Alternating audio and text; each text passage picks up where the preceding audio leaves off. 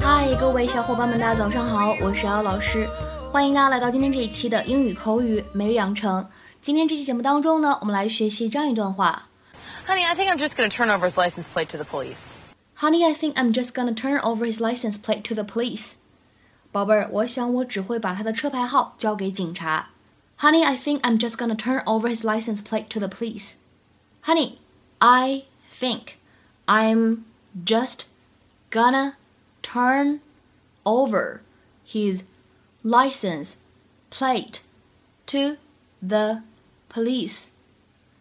这段话当中呢，我们注意一下 think 和 I'm 可以做连读，会变成 I think I'm，I think I'm，而 just gonna 会有一个完全失去爆破，会读成 just gonna，just gonna， 而中间的这个 turn over 会有一个连读。我们可以读成 turn over, turn over, turn over. What are you gonna do when he drives by? I'm going to tell him to slow down.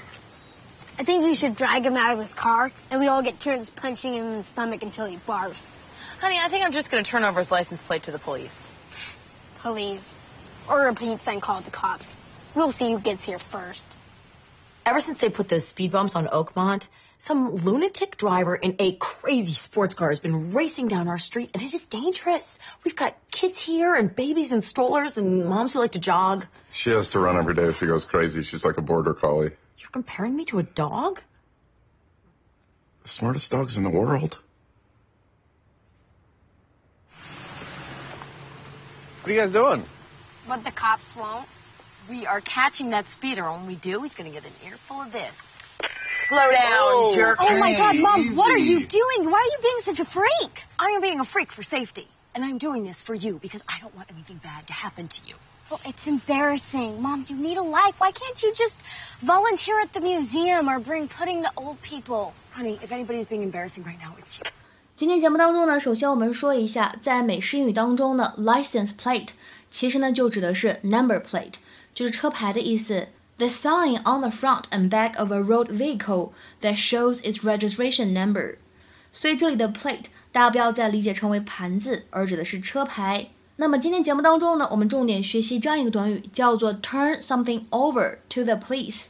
其实呢，之前我们公众号当中讲过一个更为贴切的表达，叫做 turn somebody in，就指的是把某个人呢告发给警察，to tell the police about someone or take them to the police because they have committed a crime。比如说，举下面这样一个例子：His own brother turned him in，他的哥哥把他告发了，或者说他的弟弟呢把他告发了。His own brother turned him in。那么在英文当中呢，turn yourself in 就指的是自首的意思。比如说，他向当地警方自首了，She turned herself in to local police. She turned herself in to local police.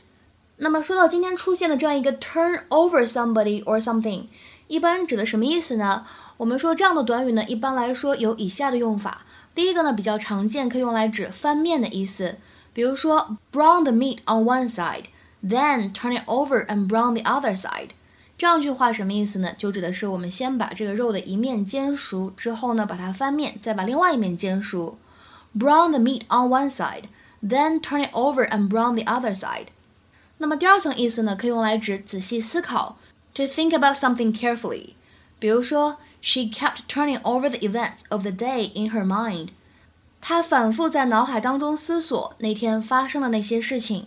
She kept turning over the events of the day in her mind。那么这样一个短语在我们今天视频当中出现，应该如何来理解呢？这里的 turn somebody or something over 就指的是把某个人或者某个东西移交给别人，尤其是当局，比如说移交给了警察局，对吧？类似这样的场合，to give someone or something to someone who has a position of authority。所以呢，它的意思呢就类似于 hand over。比如说下面呢，我们来看一下这样一个例子。Customs officials turned the man over to the police。海关的工作人员把这个男的移交给了警方。Customs officials turned the man over to the police。那我们今天的话呢，请各位同学尝试翻译下面这个句子，并留言在文章的留言区。当地警方把它移交给了 FBI。当地警方把它移交给了 FBI。那么这样一个句子应该如何来翻译呢？期待各位同学的踊跃发言。对了，在这边我们通知一下，我们新一期的发音音标的视频直播的课程呢，即将会在七月中旬开课。很多小伙伴呢之前都已经催了我很久了，那么最近呢刚定了日期。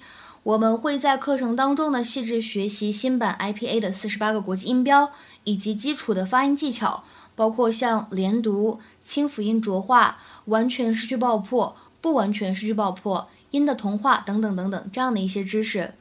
如果你觉得你想扎扎实实的从头开始把英语基础打好，为好的听力、口语能力奠定良好的基础。